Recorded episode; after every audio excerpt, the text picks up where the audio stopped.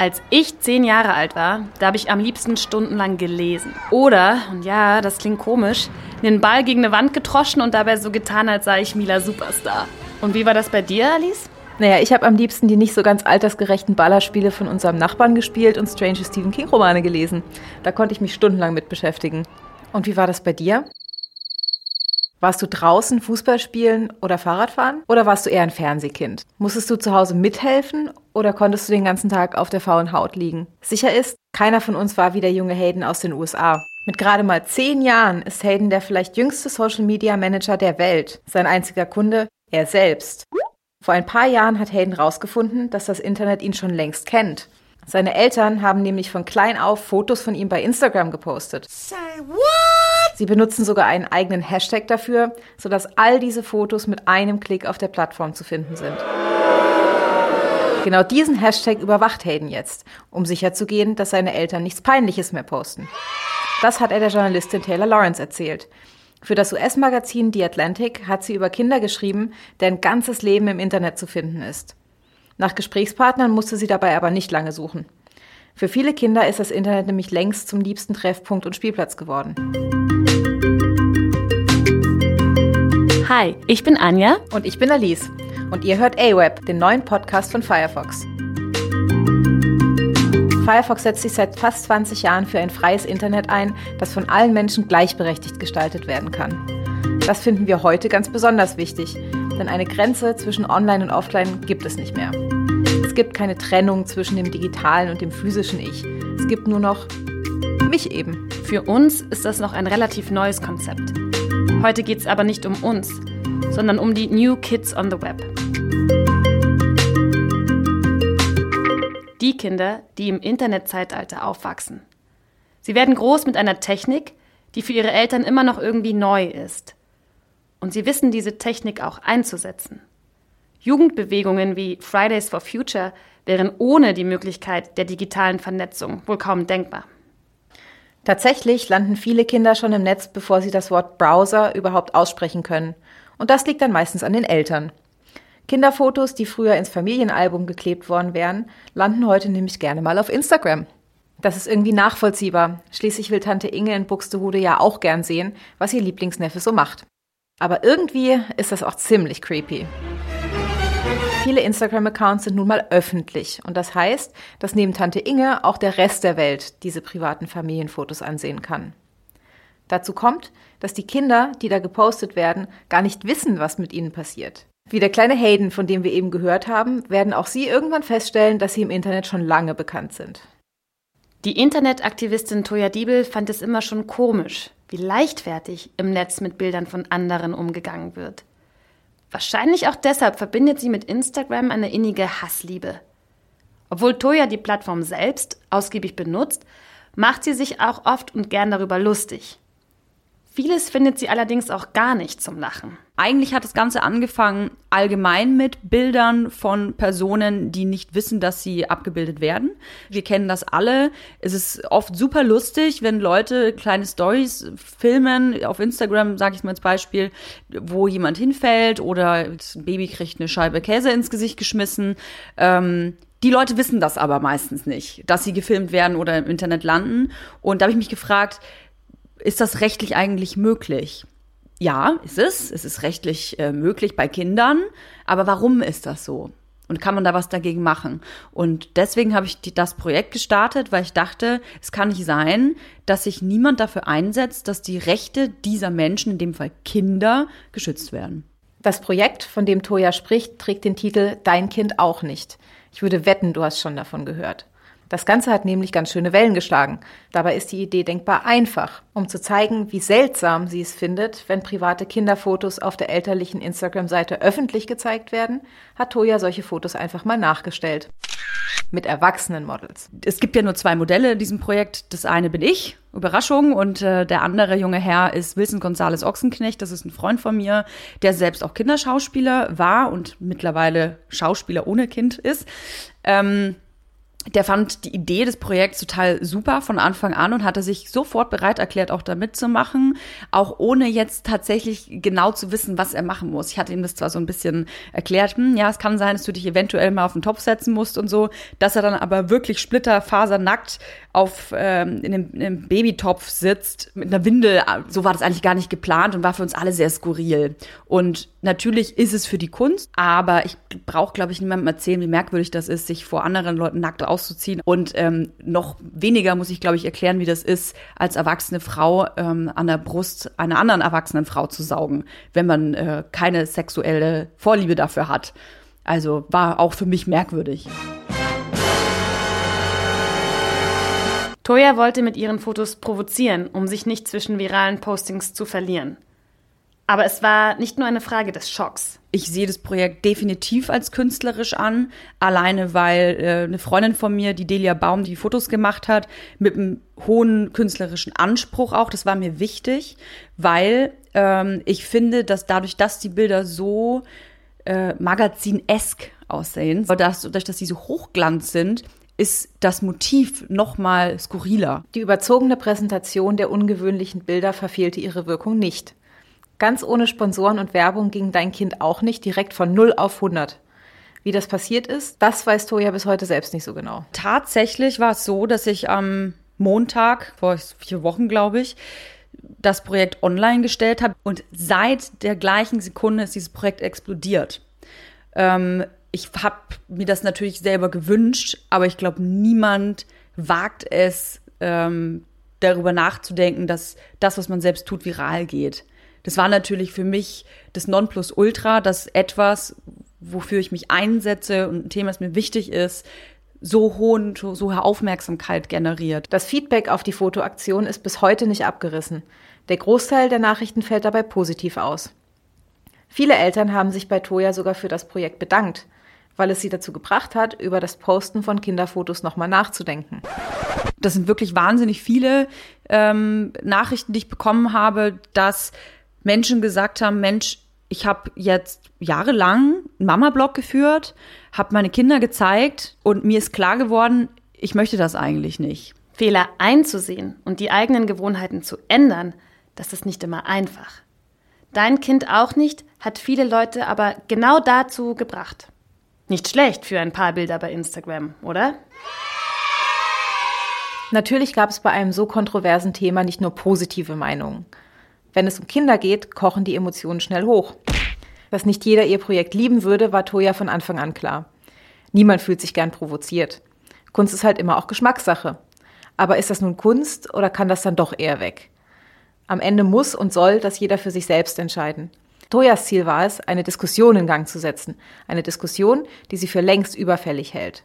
Und das ist ihr auf jeden Fall gelungen. Gerade in Bezug auf äh, digitale Medien und äh, Medienkompetenz muss ich sagen, wenn du dich nicht auskennst, dann gibst du dieses Nicht-Auskennen an deine Kinder weiter und machst Fehler, Fehler, Fehler.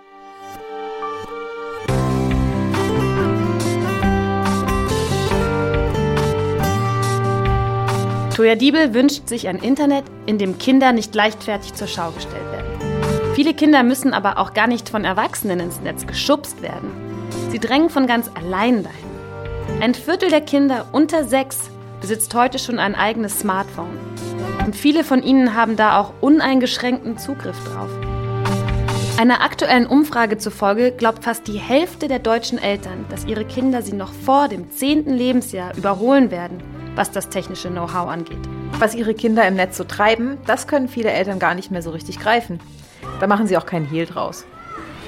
Mein Kind nutzt Apps wie Heyday und Malspiele, aber so richtig, ja, so richtig überwache ich mein Kind nicht und bin da 24/7 dabei. In Bezug auf meine Kinder habe ich da im Moment noch kein Patentrezept. Ich habe das große Glück, dass sie halt noch klein sind, fünf und drei ich entscheide, was sie sehen. Das heißt, ich habe die totale Kontrolle darüber, was die Kinder genau sehen. Ich gucke das mit denen zusammen. Nicht immer, ja. Und wenn es dann in die kompliziertere Richtung geht, da sitze ich dann schon dabei. Mein Kind spielt, glaube ich, hauptsächlich Sims. Ich muss gestehen, dass ich die Überwachung aber auch nicht wirklich mehr verfolge, weil es jetzt auch schon das Handy ein Jahr lang hat. Kind hat kein eigenes Tablet, weil er kann ja noch nicht mal richtig lesen. Also solange er hier auch zur Schule geht, wüsste ich nicht, wozu er ein Mobiltelefon bräuchte, weil der Weg, ähm, darauf kann er einfach nicht verloren gehen in zwei Minuten, drei Minuten. Und ein Tablet kann man dann bedienen, wenn man lesen kann. Wobei auch dieses muss einen Kindermodus haben, Sperrmöglichkeiten, weil das Internet eben nicht kontrollierbar ist. Also meine Tochter, die ist jetzt gerade erst zehn, aber hat jetzt auch ihr eigenes Konto bei äh, Instagram, genau. Und eigentlich war ich da jetzt nicht so von begeistert. Aber ihre ganzen Freundinnen dürfen das halt auch. Also ja, okay, gut, warum nicht? Äh, also mein Kind ist sieben Jahre alt und hat deswegen noch kein Handy. Und äh, ich finde, äh, wenn es dann das nächste Handy gibt, dann auch nur zum Telefonieren und nicht zum Surfen, weil dafür gibt es genug andere Sachen im realen Leben zu erleben. Björn Krass kennt sich aus mit Medien. Mit neuen genauso wie mit alten. Was er in seiner 20-jährigen Laufbahn als Journalist gelernt hat, gibt er jetzt an Unis und Grundschulen an die nächste Generation weiter. Schon aus beruflichen Gründen ist Björn auf fast allen gängigen Online-Plattformen vertreten. Und alle seine Accounts sind öffentlich. Deswegen überlegt er aber auch ganz genau, was er postet. Sein zehnjähriger Sohn gehört nicht dazu. Selfies mit Kind, Erinnerungsfotos von Schulaufführungen, das sucht man auf Björns Profilen vergeblich.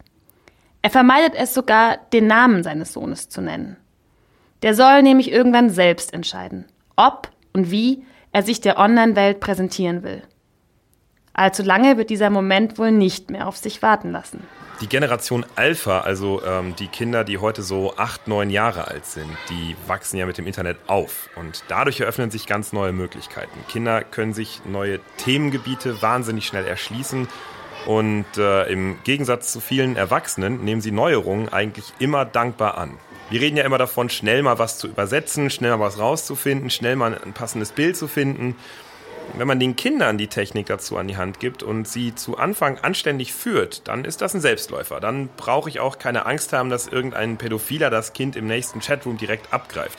So klug sind Kinder dann schon. Das Internet bietet Kindern heute Möglichkeiten an, von denen wir in dem Alter nicht mal geträumt hätten. Klingt erstmal super. Aber genau da sieht Björn Krass auch ein großes Problem. Er sagt, zwischen den Generationen ist da eine riesige Wissens- und Kompetenzlücke entstanden. Kinder wissen und verstehen jetzt schon teilweise viel mehr als ihre Eltern. Das heißt aber oft eben auch, dass sie sich alles alleine erarbeiten müssen. Ähm, viele Erwachsene haben den Medienwechsel, der im letzten Jahrzehnt stattgefunden hat, ganz einfach verpasst. Das merken die Kinder auch ganz schnell und sprechen solche Themen dann gar nicht mehr an. Und das kann eigentlich überhaupt nicht sein. Denn Menschen, die Autoritätspersonen oder Vorbilder für Kinder sind, müssten sich mit dieser Thematik ganz intensiv beschäftigen. Und zwar schon bevor ihr Kind zum ersten Mal in Berührung kommt mit Smartphone oder Social Media und sowas. Wenn ich einem Siebenjährigen einfach ein iPhone in die Hand drücke und sage, hier, viel Spaß, dann ist das ungefähr so, als würde ich diesem Kind mit einem Sack voll Kleingeld auf dem Rummelplatz abstellen und mich verkrümeln. Das Internet ist letztendlich nichts anderes als ein riesiger, blinkender Vergnügungspark, wo grundsätzlich erstmal alles möglich ist. Rummel? Das klingt nach Spaß. Und natürlich lässt sich auch jede Menge Spaß haben im Netz. Gleichzeitig ist es aber auch ein öffentlicher Raum, der noch lange nicht so ausführlich reguliert ist wie die physische Welt. Für verantwortungsvolle Erwachsene ist das toll. Kinder kann die Fülle an Möglichkeiten aber auch schnell überfordern. Kinder sind eine wahnsinnig begehrte Zielgruppe. Die werden überschwemmt mit Angeboten und Inhalten, aber kein Mensch erklärt ihnen, wie das funktioniert, wie sie das einordnen sollen. Dann kriegt halt ein schön produziertes Verschwörungsvideo auf YouTube dasselbe Gewicht wie die Tagesschau zum Beispiel. Und der coole Typ da auf Instagram, dem glaube ich viel mehr als meinen Lehrern oder meinen Eltern, denn er ist ja viel näher dran an mir. Zumindest empfinde ich das so als Kind. Vor kurzem hatte ich auch erst und Zweitklässler im Unterricht sitzen, die bitterlich geweint haben wegen irgendwelcher Kettenbriefe, die sie per WhatsApp bekommen haben.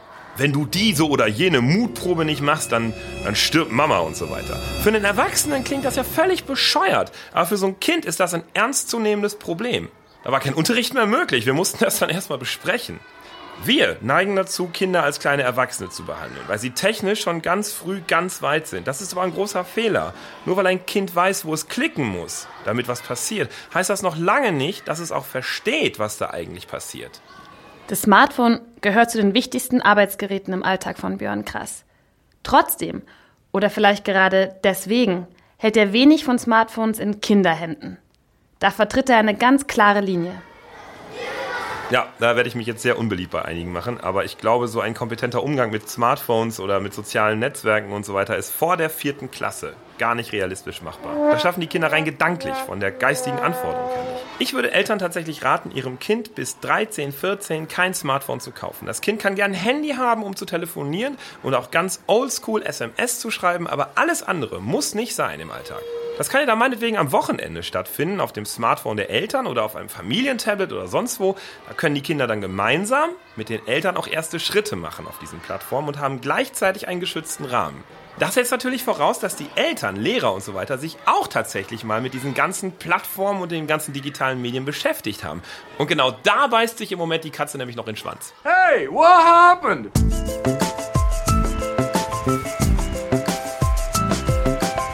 Zukunft gehört den Kindern und das Internet sowieso.